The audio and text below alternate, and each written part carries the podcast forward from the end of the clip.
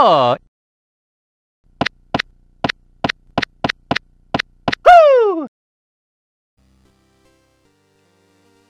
Olá pessoal, aqui é o Alexandre falando do blog e canal N64 Brasil estamos aqui para um N64 Cast, o cast do Nintendo 64. E aqui comigo está o Rubens. E aí pessoal, beleza? E o assunto de hoje é um algo interessante, né, que gostaria de falar. É o seguinte: atualmente percebemos que jogos eles têm ficado cada vez mais longos, não só em questão de duração, mas em questão também de desenvolvimento. É comum vermos jogos que demoram muito tempo para serem lançados, certo? Então pode ser que uma continuação demore 5 anos para finalmente ser disponibilizada no mercado. Um exemplo mais recente é o The Last of Us 2.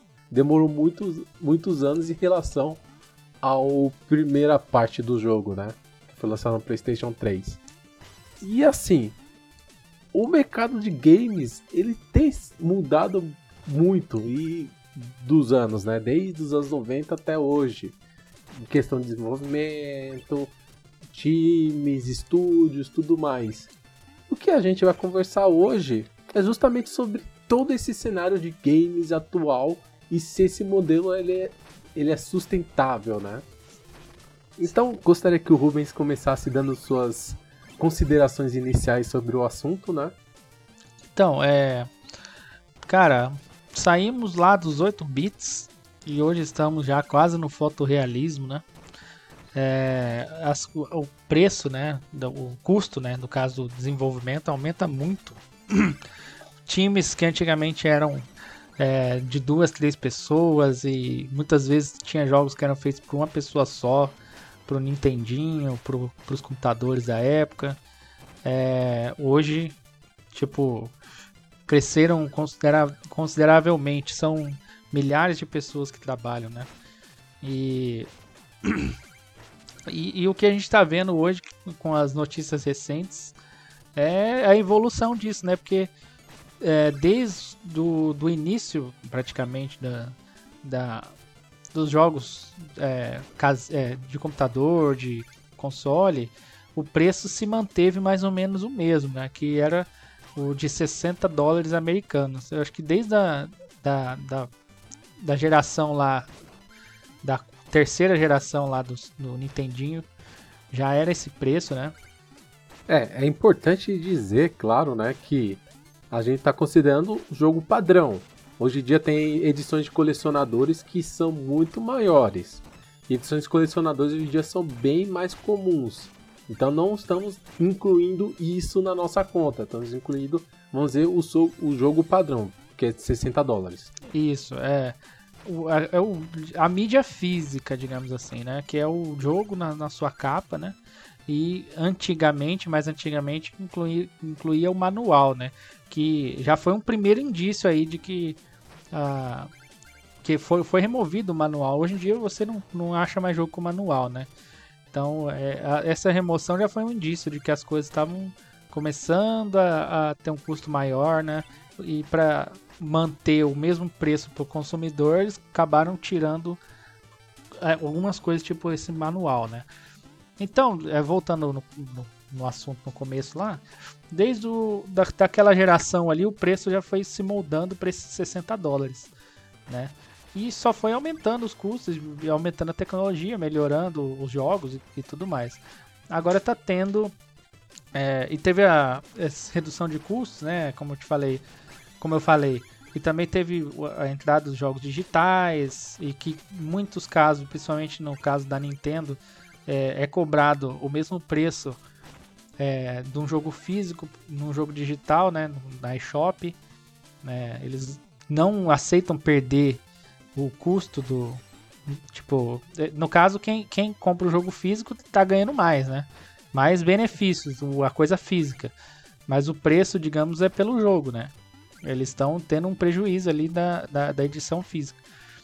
É, e hoje eles estão discutindo em aumentar né, o, o valor dos jogos ou diminuir o, é, o tamanho dos jogos, né, fazer os jogos mais curtos. Né? para ter para assim no, no caso justificar o investimento né para ter menos investimento mais retorno né questões questões é, corporativas né de empresas negócios né fora já do, da nossa do nosso escopo da nossa vida que é jogar né os jogos né é, muitas vezes a gente não pensa, não, não lembra que o, o jogo não é só feito de, de desenvolvimento e, e, e, o jogo em si. Tem as questões legais, questões é, é, empresariais, né? Tudo que isso envolve, né? É, exatamente. E além do mais, muito do orçamento é dedicado também ao marketing do próprio jogo. O marketing igual no cinema, Também é. ele come uma grande parcela do orçamento do jogo. Então, divulgar o jogo também é algo caro, certo? Então você tem diversos custos ali é, no desenvolvimento de jogo. Além do mais, se você parar para pensar que, por exemplo, vamos imaginar que um jogo fica três anos em desenvolvimento, certo? Estamos falando que é três anos uma equipe cuidando daquele jogo desde o início até o lançamento, que muitas vezes não pode ter uma rentabilidade, um movimento de um fluxo de dinheiro ali para sustentar aquele desenvolvimento, porque você precisa de dinheiro também para desenvolver o jogo, pagar o salário das pessoas, os custos fixos mensais que a empresa tem e tudo mais. Então você precisa de uma injeção de dinheiro ali naquele meio termo de desenvolvimento para manter aquele modelo sustentável. Senão ele não será. Sim, e é aquele negócio, né? A pessoa trabalha, no final ela quer comer, né? Então, tipo, ela quer, ela quer ter um retorno também financeiro, né? E a gente está aqui comprando e muitas vezes, por exemplo, você acabou de falar, são três anos, cinco anos muitas vezes de desenvolvimento de jogos, jogos é, que levaram muito mais tempo, tipo o caso que ficou famoso lá, aquele Duke Nukem Forever, que que realmente é, foi forever para ele sair, né? Demorou muito. Foram há quase 20 anos, sei lá, uns 15 anos de desenvolvimento. É, enfim. Daí é, um jogo que não que são contínuos. É, não são É, não foram contínuos, né? Assim, mas vale a, a brincadeira, né? Que o pessoal fez senão, vai, senão a pessoa vai pensar, não, o cara ficou 10 anos, 20 anos fazendo o jogo. Não, não são contínuos. É, né? não, Tem... foram vários cancelamentos, pausas e isso, isso e aquilo. Mas enfim, voltando lá, é, a ideia inicial. O cara lá fica 3 anos desenvolvendo. O cara não, a empresa, né? 3 anos desenvolvendo o jogo. E, e muito da, das vendas do jogo vai ser próximo ao lançamento, ali nos três primeiros meses, mais ou menos, do lançamento. Então, é, muitas vezes eles são três anos de trabalho para três meses de retorno considerável, grande, né? Depois, é, no caso, eles vão ganhar mais em promoções que fizerem, né? Que daí já ganha menos, porque vai estar o jogo mais barato. E assim vai, entendeu? Até diminuir bem o, o, o retorno do jogo, né? Então, muitas vezes, o que vale para eles é o retorno inicial, né? E, e, daí que entra o que o Alexandre falou do marketing também, que já é outro gasto. Gastam milhões também só com marketing. É, e, e, é de se entender o, que eles estão discutindo agora. Agora, resta saber se. É, tipo assim, a pergunta, né? Porque você vê por aí o pessoal reclamando, né? Jamais pagarei 70 dólares num jogo, não sei o que, não sei o que. Mas o que, que você acha, Alexandre? Você acha que é justificável? Você acha que, que é uma coisa que dá para aceitar? É, ou você aceitaria um jogo menor em vez de pagar mais caro? o que, que você acha? Então, essa história, ela tem muitas, muitas camadas, tem muitas é, pontos de vista, viés, se você preferir falar assim, né? Tanto a questão do próprio estúdio quanto a questão de um jogador em si. Porque a questão do jogador quer jogar algo ao preço mais justo possível que ele puder pagar, né? Muitas vezes sabemos que tem a pirataria, que também é uma outra história que nem, é, nem entraremos hoje, né? Mas no caso, os jogadores, eles vão dizer que com o tempo ele tem ficado cansado com alguma das coisas que é justificável, tanto em questão do DLC, que é um outro assunto muito importante para se discutir hoje. Porque é, isso que eu ia falar tem, também, né? Tem, tem, tem tudo a ver. Tem DLC que é muito bem feita e tem DLC que, sinceramente, é só pra arrancar dinheiro, porque é inútil. Além do daqueles pay to win de alguns jogos que você paga para ganhar o jogo, literalmente. É, então, o jogador ele fica cansado de diversas práticas, eu até entendo. Além do mais, você tá pagando um, um, um X jogo. Vamos, igual vamos pensar num outro exemplo: cinema. Você vai no cinema, você vai assistir o filme, então você paga o preço do ingresso lá, vamos já tipo 20 reais. Paguei 20 reais pra assistir o filme. Aí fala, ah, mas aí para assistir a cena extra é, você tem que pagar mais 5 reais, sabe? Então você não tá pagando a, o, pelo pacote, pela experiência completa que você poderia ter. Depende do seu ponto de vista. Então tudo, tudo, tudo isso não tem contribuído muito para as pessoas ficarem felizes com o desempenho de jogos, é, com lançamentos tudo mais, além de algumas práticas como DLC que está no próprio disco, aí você tem que pagar para desbloquear aquilo que está no disco sabe? E, algumas pessoas não ficam nem um pouco felizes com tais é, práticas, que é realmente justificável, né? E, e, assim, são tantas coisas que tá aí no meio e, e ainda, tipo assim, você pensar e imaginar, pô, eu vou pagar que, claro, a gente tá falando em, em, em dólar, mas o preço real ele acompanha o dólar. Então ele nunca é o mesmo. Então tempos atrás, anos atrás, o Rubens deve até se lembrar que jogo lançamento custava mais ou menos o quê? Uns 120 reais, 150, mais ou menos isso? Pois é, era assim. O dólar estava muito a... mais baixo.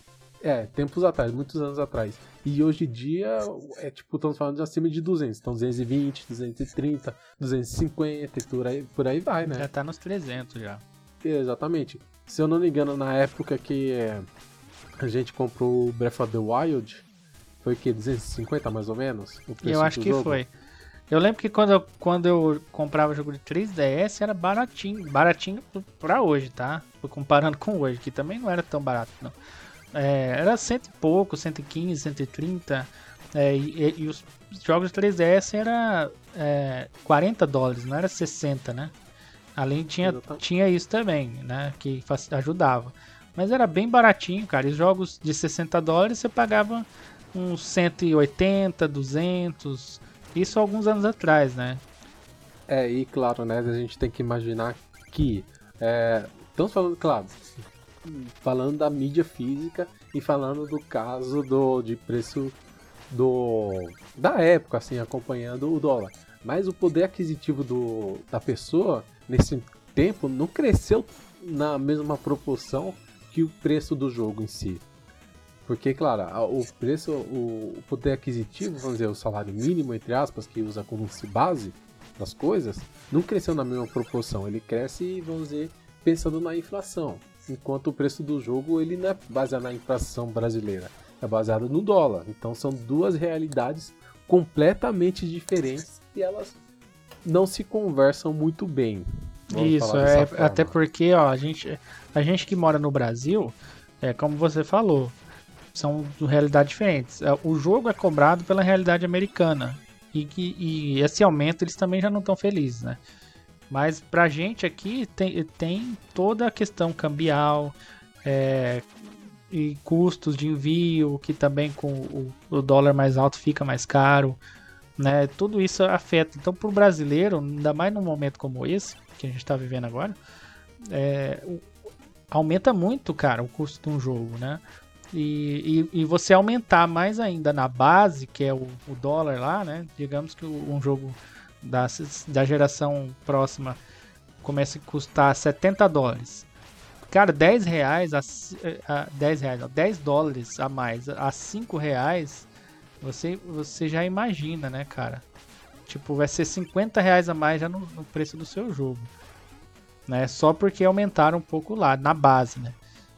E, e, o dólar flutuando, então você nunca vai saber, né? Só, só vai pagar mais caro. E, e claro, né? Se você estamos falando e assim tem pessoas diferentes. Tem pessoas que não, não estão nem aí em ter um jogo digital. é um meio de você ter o jogo, tudo bem, outra você é pirataria. Mas tá, tem pessoas que têm um perfil mais que quer ter a coleção, quer ter algo físico e, e custar caro, né? É muito dinheiro para você gastar em um mês só de, de jogo, né? Eu mesmo não tenho essa, essa prática. Eu só fiz com o Breath of, Breath of the Wild e nunca mais comprei um jogo nessa mesma faixa de preço, né? E nem no lançamento, certo? É, é, acho que é um comprometimento muito grande de, da pessoa, né? Mas quem é colecionador, isso dói demais, porque você quer ter algo físico, mas esse algo físico custa muito. E muitas vezes, se você não tem a experiência completa, pode doer ainda mais, né? É, eu vou dar meu, tipo, o meu relato pessoal sobre isso aí. É, depois que estourou a pandemia do coronavírus, né, as coisas aumentaram muito de preço, cara. Então, assim, se eu soubesse, é claro, eu teria comprado as coisas que eu queria já antes, né? Ah, só, só, só, só um parênteses. Leia-se Nintendo Switch. Fecha, fecha parênteses. É, também. É, sim, exatamente. O Switch eu, eu tenho console, mas os jogos agora estão nas alturas, cara, os preços. Então, é, mas não é só do Switch que eu, que eu tô falando, não, tá? É tudo. Inclusive jogos retrô, né? Consoles e jogos retrô também. É, tá tudo muito alto, muito mesmo. É, mas voltando, é, recentemente, com esse aumento, cara, eu tô segurando. Tipo assim, toda vez que eu olho pra uma loja tipo, online aí, que, tipo, pra comprar um jogo físico, eu, uh, eu saio decepcionado, cara, triste, desanimado, de verdade, porque, eh, assim, eu não, eu não consigo me propor a pagar 400 reais num jogo de Switch, né, ou 150, sei lá, num cartucho de 64 que no, originalmente valia, valeria 70, 60 reais. Tipo, não tá, cara, tá difícil. E o que vem acontecendo no ramo digital é o, não é o contrário, é que teve algumas promoções, né? Então, nesses últimos tempos, eu acabei comprando alguns jogos digitais no computador, na Steam, né? E no PlayStation 4, no Nintendo Switch. Não, no Switch não, altera muito porque é dólar, né? Eu tô utilizando lá no, no compro pela loja brasileira. É, eu não ando comprando tanto no Switch, mas nas outras plataformas até que sim. Eu comprei alguns jogos, cara, porque baixaram muito de preço. Então, tipo, jogos na Steam mesmo, teve jogo, eu comprei, paguei é, 5,50, cara. 5 reais, 50 reais no Witcher 2. Essas, esses tempos agora que teve aquela promoção. E no Witcher 1, 2,50. Tipo, é uma queda considerável de preço, entendeu? Tem como você é, passar uma dessa. Ainda mais um jogo que só tem no PC, né? Mas, tipo, no PlayStation 4 eu comprei alguns também. Que eu gostaria de ter o físico né? Mas considerando que o físico também vai ocupar meu HD inteiro que ele instala, né? E, e tá muito mais caro, então eu acabei comprando e aproveitando algumas promoções. Não é o que eu gostaria, né? Mas assim, eu não, eu não vou deixar de pagar mais barato e pagar muito mais caro num momento como esse também pra, né? É, só pelo luxo de ter o físico, né? Eu sou uma pessoa assim que eu sou meio dividido. Não é só que, não é que eu sou dividido, mas eu sou. Eu aceito o digital até um certo ponto, entendeu? Desde que ele seja mais barato que o físico. For o mesmo valor, jamais. Né? E foi o que eu aconteceu, foi o que aconteceu comigo nesse tempo, né? Tipo, eu dei um pouco mais de favor aos jogos digitais, entendeu? O que eu espero que mude quando passar toda essa pandemia e o dólar estabilizar de novo. E claro, né? É, claro que o jogo digital tem vantagens em relação ao físico. Ah, você não vai ter, ter um espaço físico para guardar aquele jogo, tralá, tralá, mas também não é conversa para hoje também. Mas, é, para uma pessoa que gosta mais do físico e, ter que comprar o digital é, é, meio que um golpe, né? Ou é. mesmo, se você parar para pensar, em, é. alguns, em alguns casos, né? É, quando você compra um, um jogo, vamos pegar um exemplo mais corriqueiro, que é o mais conhecido desse caso, um Street Fighter. Aí você compra o Street Fighter, ele lança DLC, lança sei lá o que, aí depois de um tempo vai lançar um, uma, nova, uma nova edição com todos os DLCs. Aí é meio que quase que você se sente um trouxa, né? É um tapa na tem... cara do consumidor isso aí, cara. Exatamente, você comprou coisa, tudo mais, aí de repente vai lançar o jogo completo com, com os DLC tudo já incluso, já pelo preço do antigo, sabe? É. É, e o, e o antigo ainda baixa o valor ainda. Baixa o valor. Ou seja, é, é, meio que dá meio que um tapa na cara da pessoa. Que até de. Eu vou, dar, eu vou dar um exemplo sobre isso aí e também falar hum. do. Do. É, dos jogos digitais um pouco, rapidão. É, no caso, por exemplo, no Switch, e tanto no Switch quanto no PlayStation 4, é, muitos jogos você tem que instalar. O PlayStation 4 é todos, né? Mesmo tendo jogo físico, tem que instalar. Então vai lá 100, 100 gigas, que 50 gigas e tal, mesmo você tendo o disco. Então, cara, muitas vezes você desanima, né? Tipo assim, por isso que eu dei até favor para alguns jogos digitais. Independente de qualquer coisa, você vai gastar espaço, né? Tanto físico, tanto do da sua estante quanto do seu HD. Então você tem que ter espaço ali também. Por mais que seja um jogo digital que você está comprando. Se você não tiver espaço no HD, você não vai instalar. E se fechar o servidor é, e você não está com o jogo instalado, tchau, tchau, né? Para seu, sua compra. É, e no Switch, cara, tem os jogos que, por mais que físicos, tem download, né? Isso muitas vezes nos anima. Às vezes eu quero comprar um jogo que eu vejo que. A que eu vejo que tem download, eu já penso duas vezes, porque o cartão SD, é, tipo, até por mais que eu comprei um de 128 GB, é, uma hora vai acabar, cara. Porque de download em download vai acabando o espaço, né? Ele não vai dar para ter todos os jogos instalados, mesmo que for físico. Agora, é, sobre a DLC, né, cara? Isso aí é uma tapa, um tapa na cara mesmo. Por exemplo, quando eu comprei o Mortal Kombat 11, eu comprei no lançamento.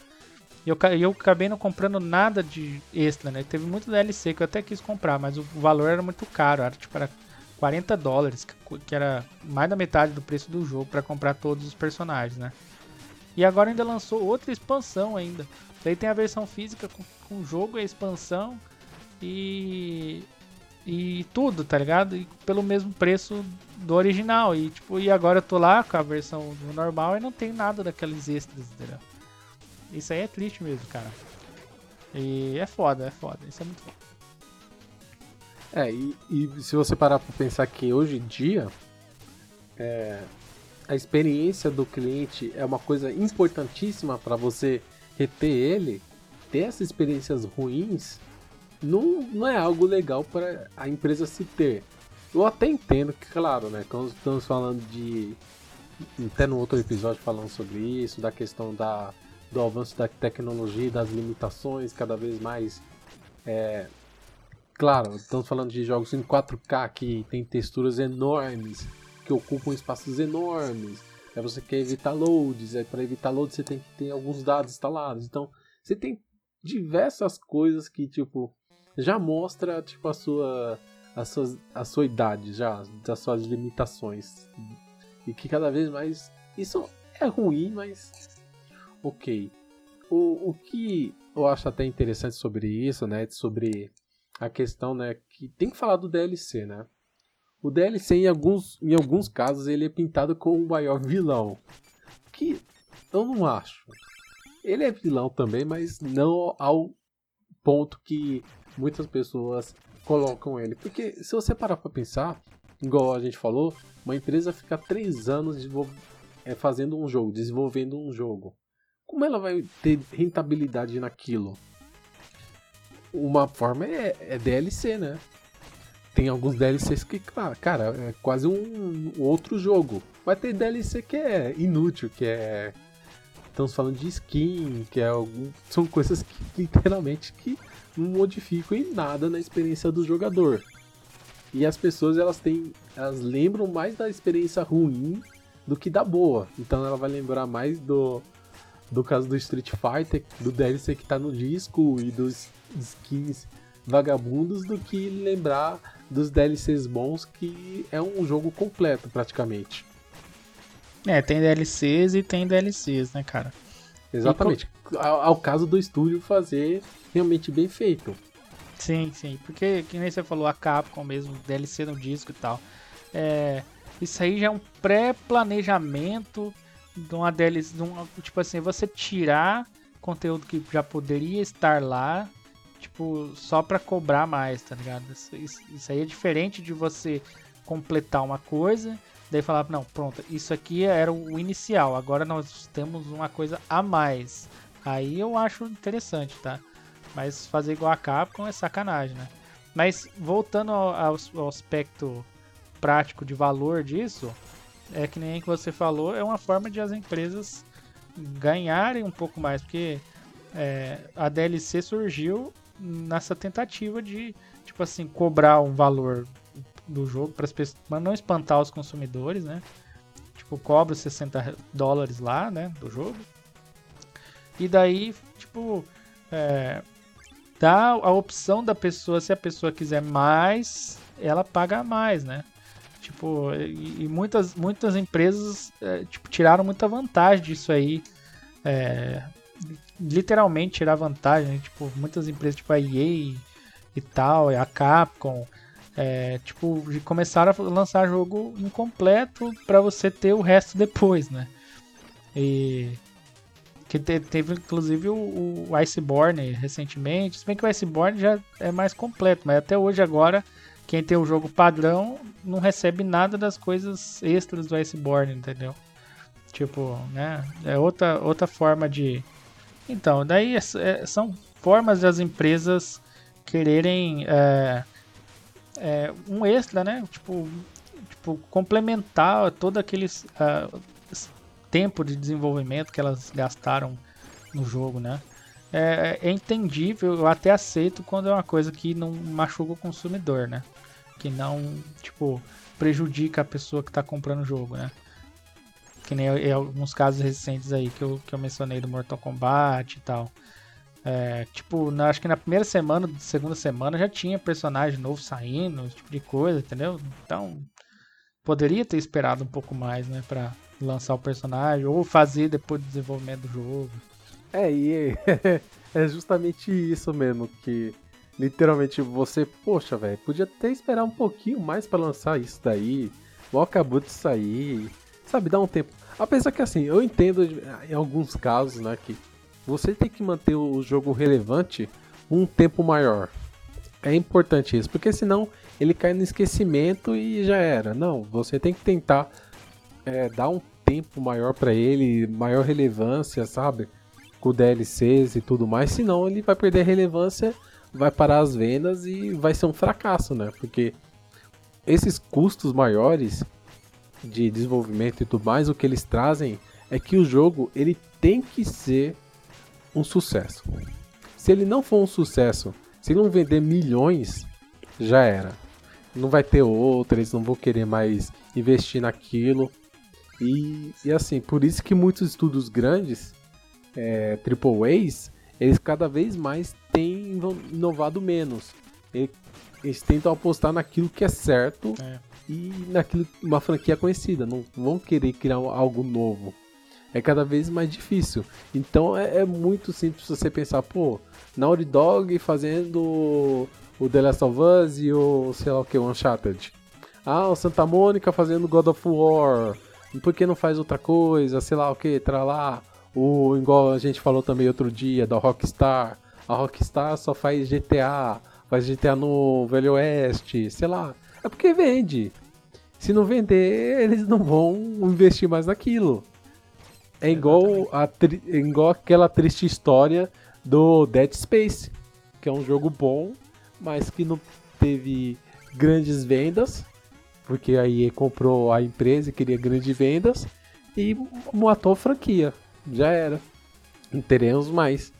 Se a empresa continuasse independente, a, os custos de desenvolvimento, a demanda de o jogo ser um sucesso não seria tão grande.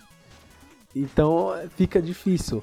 E, e por outro lado, né, não é assunto principal, mas os jogos indies, as empresas indies, elas tem vantagem nesse ponto porque são jogos mais simples, são criativos, são mais baratos, são mais rápidos de serem desenvolvidos e ele só tem problema de divulgação, né? Você tem que se esforçar para ser divulgado ou ser conhecido. E mas eles nesse ponto eles estão em vantagem, então eles conseguem produzir mais, ser mais criativos, chamar mais atenção que muitas AAAs. É então, porque para é... eles é, é tudo ou nada, né? Tipo, para quem não tem nada, o cara quer chamar atenção. E os caras muitas vezes fazem jogos aí é, é, ou com jogabilidades inovadoras, visuais inovadores, conceitos inovadores. Coisas que você já não vê de tantas empresas, ou vê, de empresas grandes. Você vê de vez em quando copiando uma empresa indie, né? Fazendo alguma coisa do tipo, né? Exatamente. E, e claro, né? E tudo isso ajuda ela e, cara, não tem como. Agora, pegar um exemplo bom, que é um exemplo muito conhecido, que é o Shovel Knight. Shovel Knight, que é um jogo indie que era sensacional, ele foi financiado, né, pelo Kickstarter. Não foi nenhuma quantia tão grande assim, acho que foi 300 mil, uma coisa assim, mas foi um sucesso enorme para os desenvolvedores. E eles lançaram diversas expansões para o jogo e para quem comprou o jogo, foi de graça as expansões. Você não precisava comprar. Então, por exemplo, eu tenho a mídia física do Wii U. E, e eu tenho a, as campanhas que eles lançaram posteriormente do jogo. Além do multiplayer e tudo mais. Tá lá de graça. O jogo foi atualizando, você foi ganhando aquilo de graça e tá lá. E, cara, não tem como você ficar mais feliz do que aquilo. Além de, claro, você ganhava a trilha sonora para baixar também. Apesar que eu comprei a trilha sonora desse jogo, mas você ganhava a trilha sonora do jogo também. Então, não tem como você não ficar feliz com experiências assim, mas são é. só indies que fazem esses esforços para agradar o seu público. No caso do Triple A's, não. Só vai fazer isso no caso de quem comprar o Season Pass ou quem comprar a versão de colecionador que vai ter algum DLC exclusivo, skin, alguma coisa exclusiva lá, uma skin, sei lá, alguma besteira. No caso deles não, foi o jogo regular, você já ganhava tudo isso. É, isso aí é, só, é, é você vê a diferença da da caramba, fugiu a palavra, é da ganância, né, da, das empresas, né? Uma empresa como essa aí tipo, dando tudo pro consumidor, pro consumidor ficar feliz e os outros cobrando, entregando as coisas completa e querendo cobrar mais, né? É foda. É assim, eu entendo até alguns lados que, claro, a, gente não pode comparar o, o preço de a, o custo de produção de uma indie com uma AAA. Não tem como você comparar, seria até injusto. Mas você vê que é, eles pelo menos se esforçam para trazer algo a mais que, é claro, algumas vezes uma, um, um estúdio grande, o AAA, não conseguiria realmente trazer. Talvez ele até conseguiria. Mas ele faria isso só na edição de colecionador. E não na versão regular. Igual a gente falou, por exemplo, de manual. Que muitas vezes jogos hoje em dia não tem manual. Muitas vezes só vai ter o que? Alguma coisinha, tipo instrução impressa na, na capa do próprio jogo já, para economizar alguma besteirinha, algumas vezes até uma arte lá vai ter lá, mas não o manual em si. É bem então, raro, é, é, é, injusto até comparar, pra falar a verdade. No caso do Shovel Knight, você pega o jogo, tem um manual de 40 páginas, totalmente colorido. Algo de dar gosto de, de ter o jogo só por causa do manual, né? é engraçado, você vai comprar o jogo só por causa do manual, mas tem toda a experiência também. Então, é injusto, claro, fazer essas comparações, mas é, uma, é um exemplo só para mostrar, tipo, práticas diferentes de empresas de tamanhos diferentes, né? E tem, claro, diversos outros exemplos. Claro que tem mais exemplos, igual, por exemplo, foi o Mighty Number 9, que era do criador do Mega Man, né? O pai do Mega Man, entre aspas.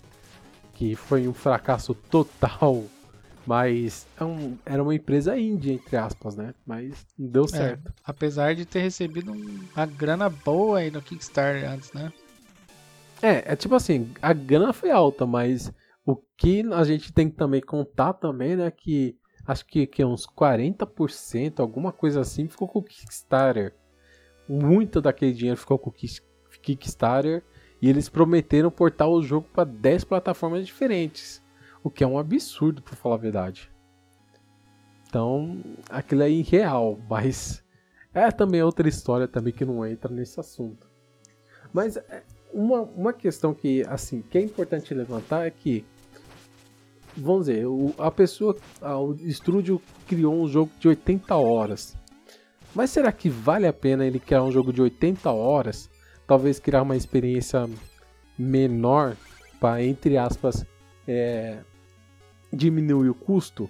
Ou um outro modelo interessante, que apesar que esse modelo não deu tão certo, que é o modelo de episódios, né? Ou seja, lançar o jogo em partes. Talvez o maior exemplo disso seja aquela empresa que é Telltale, que infelizmente hoje em dia não, não existe mais. Fez os jogos do Walking Dead, por exemplo. E fez outros jogos também. Mas os jogos dela eram lançados em episódios. Ou você podia comprar os capítulos separados ou comprava juntos. Teve também outros jogos como Hitman, que foi também lançado em episódios, mas esse também não deu certo. O que você acha desse modelo para empresas usarem para lançar seus jogos?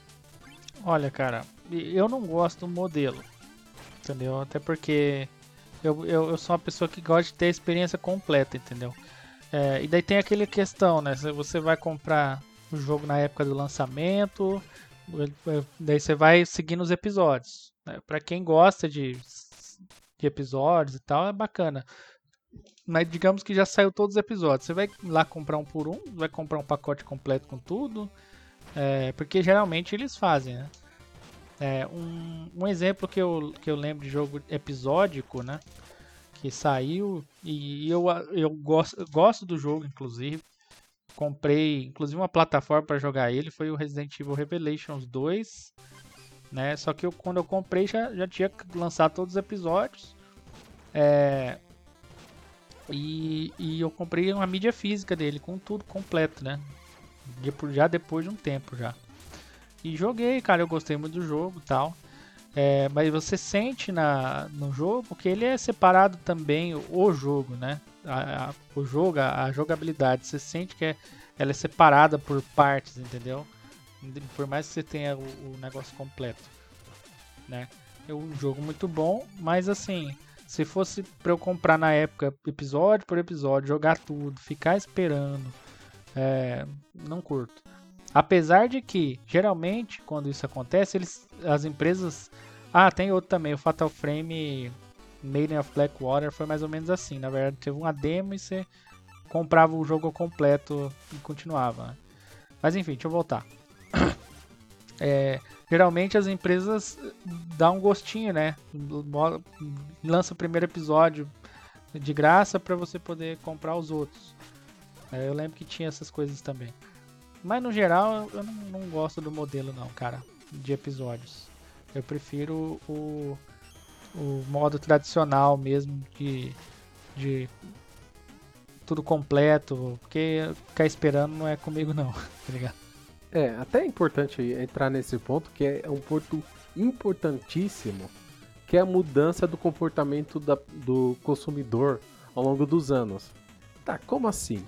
Porque se você parar para pensar, antigamente as pessoas esperavam.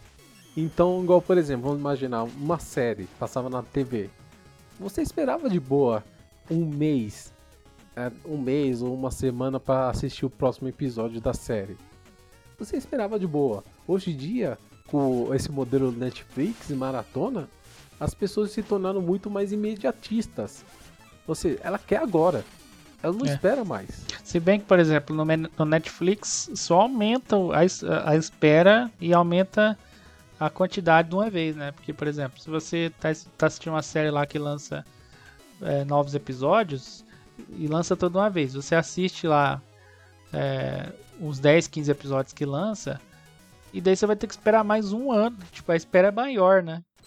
É diferente. É, é mas só que a questão é, você tem uma dose cavalar naquele momento, certo? É, e depois você teve aquela dose enorme. Vai ter uma espera enorme. No teoria você, você preenche aquela espera com outras séries ou com outra coisa. Mas é, é só, em vez de você ter aquela experiência é, espalhada, é, você vai ter aquela comprimida na, naquele momento. E é mais ou menos isso que acontece também em jogos. Porque em jogos, a pessoa não vai querer esperar, tipo, um, ah, comprei esse episódio esse mês e daqui a três meses vai ser, sair a segunda parte de, desse episódio, desse jogo. E a pessoa não vai querer esperar. Ela é muito mais imediatista nesse sentido. Ela até é. quer ter a experiência agora. É, é, porque assim, é, eu acho que esse modelo de episódios funciona para seriados, para novelas, né, no caso, né? Porque, por exemplo, tem uma consistência, né? Por exemplo, um, jo um jogo episódico, geralmente, ele tem, ele tem um planejamento para acabar. E, tipo, ele já durou sei lá quantos. Tipo, mas na verdade ele basicamente é só separado. Ele não é. Ele não é um constante desenvolvimento. Pelo menos não teve nenhum jogo assim até agora. Tipo, que nem, um, que nem uma série, tá ligado? Que sempre vai desenvolvendo e, vai, vai, vai mudando a, a estrutura conforme as pessoas. A, a reação das pessoas, entendeu? Já uma novela, uma série é diferente. Você, digamos, você tem toda semana um episódio, é, ela, ela tá sendo produzida. E você não tem um tempo para acabar assim. Você não imagina quando vai que vai acabar. Entendeu? Ela pode continuar ou não. Daí isso aí prende a pessoa, né? Agora na questão do jogo é mais difícil você fazer isso. Como você vai lançar todo mês um episódio do jogo e e tipo como, que vai ser o desenvolvimento disso aí, entendeu? É, é mais pesado o desenvolvimento, demora muito mais para você terminar uma, uma coisa, entendeu? E, e outra, você não vê um jogo. Porque, por exemplo, se fosse um jogo lançado assim, seria tipo.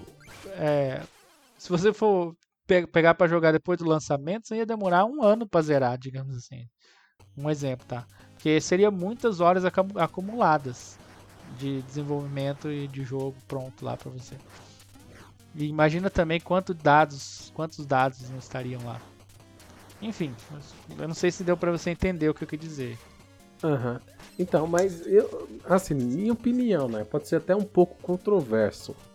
Eu acho que o problema do formato do episódio de jogos não é o jogo em si. Eu diria que, igual eu falei, seria o consumidor. consumidor. Exatamente, por causa da mudança do comportamento, como as pessoas elas lidam é, com, com a espera, porque elas não aguentam mais esperar. No mundo que, é, que nós vivemos hoje, é realmente o imediatismo. É agora, você quer agora, não vai querer esperar. Então, não diria que o problema seria o episódio em si. Porque se você parar para pensar, seria, entre aspas, um meio termo para você não ter que esperar anos para você jogar a continuação daquele jogo e para que o, a, o estúdio ele continuasse rentável nesse meio tempo nesse meio tempo do desenvolvimento ou seja para ter um fluxo para tornar a atividade saudável mas como a gente não tem isso você tem que lançar o que acontece o jogo ele tem que ser um sucesso quando lançar e é obrigatório sabe ele tem que ser um sucesso, senão não vai dar certo. Igual se você parar para pensar em igual foi o The Last of Us, que é uma das polêmicas entre aspas da internet. Se aquela polêmica toda influenciasse nas vendas do, do jogo, imagina, os caras ficaram anos fazendo aquilo para não dar certo, para não vender, para não pagar os custos de desenvolvimento. É, é, aí é a questão. O modelo em si, se ele não iria ser sustent, é, sustentável, sabe? E, e o que aconteceria? Mais uma empresa iria embora com diversas pessoas. Igual aconteceu, por exemplo, com o Dead Space. Não vendeu, acabou o estúdio, não tem mais jogo da franquia, já era, morreu e pronto, ficamos tristes o, o modelo em si atual, eu acho que ele cada vez mais fica insustentável. É, pelo menos essa é a minha opinião. Não sei se é controversa isso. O consumidor tá errado. Sempre dizem que o cliente tem razão, mas não acredito muito nisso. Ah, na verdade é um, uh, não é não é o consumidor totalmente errado, na minha opinião, sobre isso aí, porque por exemplo, é, Tipo, uma coisa, uma coisa é não vender, né? Outra coisa é você destruir é, um estúdio, que nem você falou, porque o jogo não vendeu, entendeu? A culpa é do consumidor que não comprou, que não quis o jogo. Ou foi do jogo que não é tão bom, entendeu? E na questão do, do The Last of Us aí, é, o povo compra. É, só, na, só, só, na, só, na... só, só, falar rapidinho. No caso do, é, do Dead Space, só para deixar claro, no caso do Dead Space foi o jogo, o terceiro, que era o que precisava vender bastante para continuar a franquia. Ele não vendeu bem porque ele era o pior da franquia, certo? Porque o estúdio obrigou a fazer mudanças que era para apelar para um público maior, mas só que Dead Space não funciona dessa forma, vamos imaginar dessa forma, tornar um Call of Duty do espaço, deixar uhum. mais claro, né? Deixar um jogo genérico. E porque, justamente como falei, da demanda do vender milhões, sendo que Dead, o, os dois primeiros não venderam tanto assim. Não chegaram no mesmo patamar que eles estavam querendo que chegasse. Então, é uma expectativa irrealista e o, a qualidade do jogo sendo afetada para tentar agradar um público maior para ter mais vendas, tá? É, isso, aí, isso aí, no caso é, é, ganância demais da empresa mãe, né? Porque eu não lembro quem que é a empresa mãe que era a, a empresa que desenvolvia era subsidiária, não era? Então, era uma empresa, eu esqueci o nome da empresa, que posteriormente foi comprada pela EA. E a EA a gente sabe, aquela merda. A EA obrigou, tipo, falou, ó, quer continuar com essa franquia, tem que vender milhões. Acredito que, que tá. esse estúdio... Foi, foi uma, uma, um peso muito grande enfiado nas costas deles, né, cara? E, e daí, e ainda por cima, obrigaram eles a tomar uma direção que não era a que eles queriam, ou, ou que faria o jogo realmente ser bom, né? Mudaram tudo, o time de, tipo, o time de desenvolvimento teve que fazer coisas que não ia fazer inicialmente e virou isso, não vendeu e aí que tá, se ferraram por conta da, da empresa mãe, que é a EA no caso, né?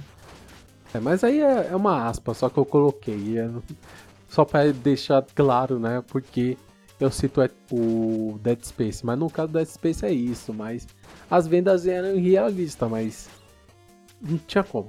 Também o jogo teve custos altíssimos depois que foi comprado pela EA e aquela coisa. Se ele mantesse independente o estúdio, com certeza para o sucesso que o jogo precisaria, não seria o mesmo patamar se tivesse na, no guarda-chuva da EA. Então, são duas situações, mas continua aí com seu, seu comentário. Ah, com certeza que você falou. Mas então, voltando lá, é, só finalizando a questão dos episódios lá e tal, você falou do The Last of Us. Eu acho que se o The Last of, Us 2 fosse desse formato, talvez. É, talvez ele teria vendido até mais, né? Porque, por exemplo, o jogo foi lançado, teve a polêmica toda da história, né? Todo mundo sabe, né? E, tipo, já vazou antes do jogo lançar. E quem comprou, comprou na, na, na na, na esperança ou na confiança de que seria um jogo ótimo tal. E pelo que a gente viu, realmente é um jogo ótimo, em questão de jogo, né? Mas em questão de história, pelo que eu tô sabendo, né? É, é uma história que muito ruim no final da história, tal, tipo, estraga toda a sua caminhada no jogo, é, pelo que eu ouvi dizer. Eu não joguei ainda e não, nem sei se eu vou jogar depois disso. E, e, se fosse lançado episódios sem as pessoas saberem, a pessoa ia querer continuar, ia querer ver no tal, ia comprando o, o jogo inteiro, tá ligado? Ia chegar no final, aquele final ruim, daí, daí é outra história, entendeu? Daí o jogo já teria vendido. Mas eu sei que o jogo, apesar de tudo, tá vendendo bem, né? Talvez venderia até mais se fosse desse, desse nesse modelo aí. Mas o jogo tá vendendo bem. Mas aí o que, que adianta? As pessoas estão comprando, jogando e quebrando o disco depois, por causa da história, entendeu? Mas daí já entra em outro assunto, né? De, é, que a gente não vai abordar hoje. Mas é, a, gente já, a gente já falou um pouco sobre isso, né? Da questão do hype, da expectativa. É, sim. Que, claro, se você lançar em episódios, você pode construir um hype em cima daquilo. Você pode lançar em partes e, e, aos poucos você terminar num cliffhanger e aquele cliffhanger ajudar a manter a pessoa interessada. Falar, não, agora. Eu preciso ver o, o próximo episódio, continuar, né? Exatamente. É aquela coisa. Mas, claro, você perde isso quando você lança o jogo completo. Você só pode ter isso, talvez, com um DLC que complementa alguma coisinha lá, alguma ponta solta. Mas se você for lançar o jogo completo, você não perde, não tem isso. Você, o gameplay, claro, alguma das críticas que teve do The Last of Us, pelo que eu sei, é o gameplay repetitivo, ou seja, você meio que faz a mesma coisa ao jogo inteiro. Você não tem muita variedade, certo, de gameplay. E claro, quando você tem episódios, você vai tendo aquelas aquelas dosagens que não vai afetar tanto a, a sua experiência, certo? Uhum. E claro, quando você tem um formato episódios, uma vantagem também que até esqueci de falar, é o feedback de jogadores. Porque os jogadores eles podem dar feedback do, do jogo e o time de desenvolvimento pode absorver ele e adicionar ele logo em seguida no próximo episódio. Enquanto com um jogo completo, aquela, aquele feedback só vai ser é, incorporado em possivelmente em algum patch. Em ou alguma... no próximo jogo da franquia também, né? O próximo jogo da franquia, ou talvez quando ele for refeito, tipo um remaster, aí vai incorporar aquilo. Mas se não, aquilo vai ficar do jeito que tá. Sim. É, então, cara. E daí tem. É, fora essa questão de episódio e tal, também hoje, né? Hoje em dia tem aqueles jogos perpétuos, né? Que vivem sendo sempre atualizados e, e tal. Outra forma de ganhar. E, e geralmente esses jogos ganham dinheiro na, nos cosméticos e tal, né? Tipo, dois exemplos aqui: Fortnite, né? Que é grátis, inclusive, e o Rainbow Six Siege, né? Que a, foi lançados a, foram lançados há muitos anos, mas estão sempre atualizados aí, né? Isso é um outro formato interessante, mas é mais pro, pro multijogador online, né? Competitivo, né? Não, não pro, pro. No caso da, de jogadores que, que gostam de jogo de história e tal, né? É bom para você curtir de vez em quando, né? Mas é diferente o modelo, né? Eu nem sei se entraria aqui na nossa discussão esse tipo de jogo. Não então, sei o que, que você acha sobre isso. Então, sim, não, né? É que também é. Você pensar, tipo, claro, um, um, jogo online também tem que, igual. Tipo, tem que ter uma base constante, vamos dizer assim, de jogadores. Se tiver uma base constante, é legal, vai. Se não tiver. E talvez, tipo assim, pode no começo, não começar, né? Tipo, tendo uma base tão grande, mas com o tempo pode crescer.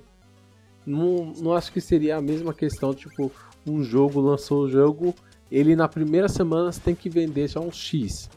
Se ele não vendeu esse X nas primeiras semanas, o jogo já tá morto. Sim, é. é e nesse caso aí eles conseguem ter uma vida útil maior. É, mas o que, eu, o que eu queria falar agora é sobre o outro lado da moeda, fora os custos, né? De só dinheiro. Nunca, não, não assim de custo, né? Mas é, em vez de você cobrar mais, diminuir o jogo. Por exemplo, antigamente os jogos eram é, mais difíceis, né? E, e menores, porque a, o jogo, o apelo do jogo era a repetição. Você sempre conseguir chegar um pouco mais longe no jogo, né? Tipo jogos como Contra, o Mario mesmo, inclusive, que não, não são muito longos. Você, digamos assim, sair correndo do começo ao fim e não morrer nunca, vocês em uma hora, duas horas, né? né? Daí, conforme os jogos foram evoluindo, agora são jogos mais cinemáticos, né? Mais é, evocam mais história, mais isso, mais aquilo, é, mais, tem muito mais apresentação, né? Hoje em dia. E os jogos foram uh, crescendo também. Então você tem RPGs aí de 300 horas, ou mais, né? É, e muitos jogos aí na média das 80 horas, 100 horas para você finalizar, entendeu? E outra discussão que, que o povo estava colocando, a, a, em vez de o preço, ou inclusive junto com o preço maior, era diminuir os jogos, né? É, eu queria saber primeiro o que você acha sobre isso, né? Depois eu vou falar. É, então, nessa questão dos jogos é, antigos, o modelo deles não funcionaria hoje em dia. Só funcionaria só em jogos indies. E olhe lá, não funcionaria em um jogo AAA. É, e aí outras questões que assim, temos que também pensar que assim, existe diversos tipos de jogadores. Tendo o jogador mais casual até o, o jogador mais é, hardcore. Que seria o profissional, o esportes, o que é o cara que quer completar 100%, tralá, tralá. Então, e, e o mercado ele tem que ter uma variedade de jogos para atender todo esse tipo de público. Então, você eliminar jogos que, por exemplo, tem 80, 100, 200 horas, não, não acho que seja tipo assim, vai, vai tipo doer para aquele cara que quer completar 100% do jogo, gosta se dedicar aquilo 100%, cair de cabeça, mergulhar de cabeça. Tipo, esse público ele ficaria desatendido.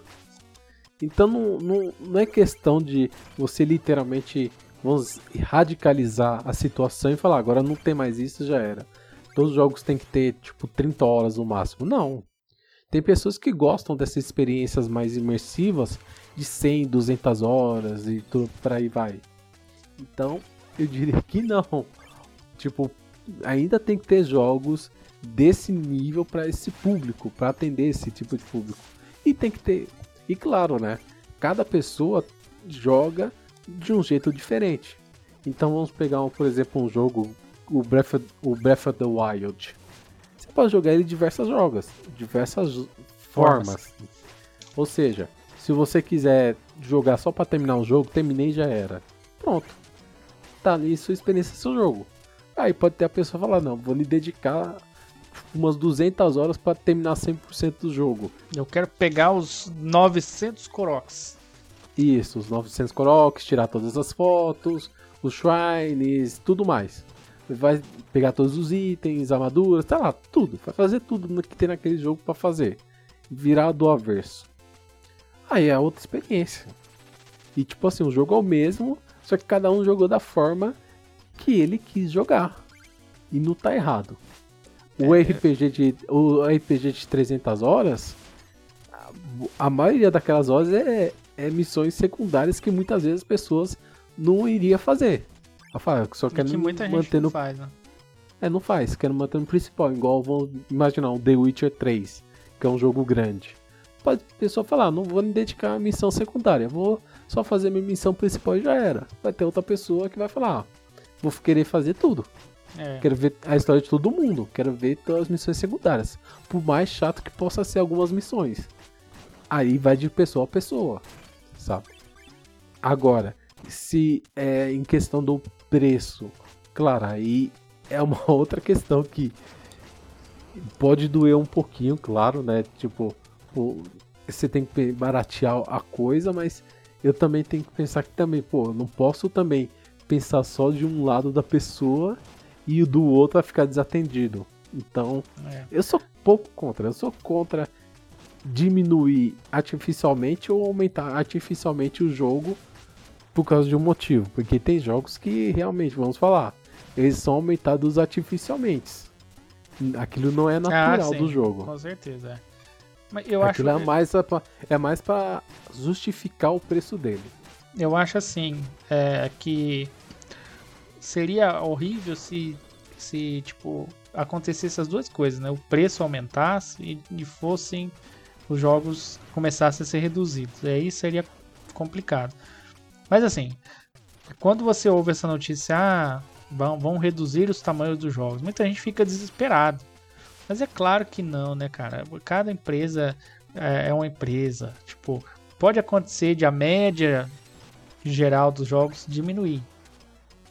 Mas também não, é claro que não vai impedir de alguém querer fazer um jogo grande, enorme. E, e vão ser esses que vão se dar melhor, inclusive, porque para o consumidor é o que vai ter mais valor, né? Foi mais, vai ter mais trabalho e tal, né? É, por exemplo, Tipo, hoje em dia, hoje mesmo, você tem jogos aí, muitos jogos que inclusive custam os, os os próprios 60 dólares do, dos mesmos que, que, que, que são 300, 400 horas, que tem 10 horas de duração, são extremamente lineares, né? Você tem esse, esse tipo de jogo, entendeu? Pode ser que aumente a, a frequência com, esse, com que esses jogos apareçam. Mas é, eu acho que a questão de diminuir e tal é, é, relativo e não vai acontecer de uma forma que vai afetar todo mundo de uma vez. E tipo, você não vai acabar zerando os jogos, você paga 70 dólares aí é, em 5 horas. Eu acho que isso não vai acontecer. Todos os jogos. Entendeu? Vai ter casos e casos, né? Mas é, é, eu sou. Eu não vou dizer que eu sou contra a, tipo, a isso acontecer. Até porque tem muitos jogos, nem você falou, que são aumentados artificialmente. É, ou, ou, tem muito conteúdo mesmo. E eu sou uma pessoa que eu gosto de ver, não tudo, mas eu gosto de ver grande parcela do que o jogo oferece, entendeu? Tipo, eu não vou sair correndo no jogo só pra zerar. Mas eu também acabo deixando alguns jogos de lado ou ou demorando muito para terminar um jogo, porque ele tem muita coisa e, tipo, na verdade, tudo aquilo é, é vale a pena ver. Né? E eu não vou deixar de lado de ver aquilo lá para sair correndo e zerar. Mas eu também não vou fazer 100% do jogo, porque eu não sou assim. Né? Eu gosto de ter experiência boa, mas não ser doido de querer fazer 100%. Tem jogo que é impossível de você fazer 100%. É, normalmente, você tem que gastar demais, tempo demais. Que nem o próprio Zelda Breath of the Wild, né? Que você comentou aí. É... Enfim, é isso. Eu, eu acho que não tem motivo para pânico é, dessa notícia aí. Mas também eu não ficaria tão desapontado se começassem a aparecer jogos um pouco menores. É claro que se for ridiculamente pequeno, não dá, né? Mas é. Tipo, o que eu seria contra 100% seria aumentar o preço e diminuir o tamanho, né? Aí eu, eu não gostaria, mas se só diminuir o tamanho ou só aumentar o preço, é, sei lá. Mas de qualquer forma, aumentar o preço eu sou contra. Não, não gostaria que aumentasse o preço, não. Até porque hoje eles já fazem o que a gente já falou, né? Já tem muitas outras formas de eles aumentarem o valor do jogo, que é DLC e tal. Se eles aumentassem o preço e cortassem as DLCs, eu, eu até concordaria. Mas, tipo, muitas empresas não vão. Você acha que vão, vão acabar com DLC? Não vai. Enfim, era isso que eu tinha para falar. É, não, a DLC veio para ficar. Isso é. Não tem. Por mais que a pessoa goste ou não, ela veio para ficar. E assim, não tem como. É, é uma forma de você tornar o jogo rentável e você aumentar o interesse dele a longo prazo. Porque imagina, é, vamos pegar um, um jogo qualquer, tipo um Resident Evil, vai, por exemplo. Aí vai lançar uma DLC com uma história extra. Tipo, três meses depois que o jogo foi lançado. Isso vai chamar a atenção do, do jogo. É, e muitas, muitas vezes. Muitas pessoas que não compraram ainda, vai lá e compra, né? Pra... É, isso que, eu, é isso que eu ia falar. Aí, vamos dizer, depois, depois vai lançar o jogo, ou a Complete Edition, com tudo que foi lançado. Aí vai ter mais vendas. Mais pessoas vão comprar que não compraram naquela época. Eu vou falar, opa, agora está na hora. O, o DLC ele, ele, ele, serve justamente para isso, aumentar o interesse do jogo e a vida, e a vida útil dele, além do, do prazo, porque senão você lançou o jogo daqui a dois meses ninguém vai mais vai falar dele já era, já vão pro próximo. Então é, é essa a ideia, aumentar a vida do jogo e, e, e, e a rentabilidade, é claro, né? Sim. Então não temos como falar, tipo, por mais que uma, muitas empresas usem isso de uma forma não tão legal. É, o que eu não gostaria era que nem eu falei, né? É, ter um aumento no preço do jogo e ainda por cima ter as DLC do mesmo jeito que é hoje, muitas vezes abusivo, entendeu? Né? Você vai estar tá pagando caro numa coisa base, ainda vai, vão querer tirar diante de você de outras formas, né? Exatamente. Bem, mas esse assunto pode ficar ainda por horas. É. A gente acha que nem começou a. Tipo, falou tudo que tinha que falar sobre esse assunto, né? É só a ponta do iceberg, né? Exatamente, que é muita coisa que poderíamos estar falando sobre isso, porque vai longe. Eu, eu até gostaria, claro, se você quiser é, comentar, dar seu, sua opinião sobre o assunto, sobre a questão da duração de jogos, DLCs, do se o mercado, o modelo atual, ele é rentável ou não, sustentável ou não para os desenvolvedores, estúdios, jogadores. Deixe seus comentários, né? É, também estará aqui o link na descrição, caso você queira mandar uma mensagem de voz, falando também sobre o assunto, né? Sua opinião rápida sobre isso. É, considerações finais, Rubens? Não, é só, né? É, tipo, é, mais uma vez, é quase todo assunto que a gente fala, é, temos que aguardar para ver o futuro, né? Porque é, a nova geração está chegando aí, muito provavelmente esse ano, está tudo muito é, muito obscuro, o pessoal não quer falar sobre preço, justamente porque por causa disso, né? A gente acha que é por causa disso, porque estão propondo altos preços tanto dos consoles que vão lançar quanto dos jogos, talvez aumente o preço dos jogos. E, é, acho... e, e, e, claro, né, temos que falar também, né, ressaltar, o PlayStation 5 terá uma, uma edição totalmente digital. É. Vamos ver como o público reagirá a uma edição digital de um console. Sim, é, e é o que eu já tinha falado. É, eu acho que uma das duas formas vai sobressair a outra, né? A que vender mais vai ficar no mercado, a outra vai sair e vai digitar o futuro. Eu acredito que, que será assim. Eu acredito, sinceramente. Lançar essa versão digital para testar, né? O consumidor. É, mas que nem eu falei, a gente vai ter que aguardar agora para ver. Eu acredito que no final do ano já, já vai ter alguma resposta sobre isso aí, né? Já vai ser lançado os consoles e a gente já vai ter uma, uma, uma visão mais clara disso tudo. E é claro, agradecer a todo mundo que assistiu até agora, assistiu essa uma hora de podcast, né? O N64 Cast.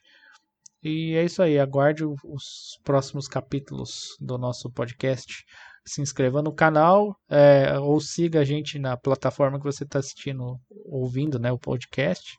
É, ou no Google Podcast. É, tem no Google Podcast? É, Google Podcasts, Anchor ou Spotify.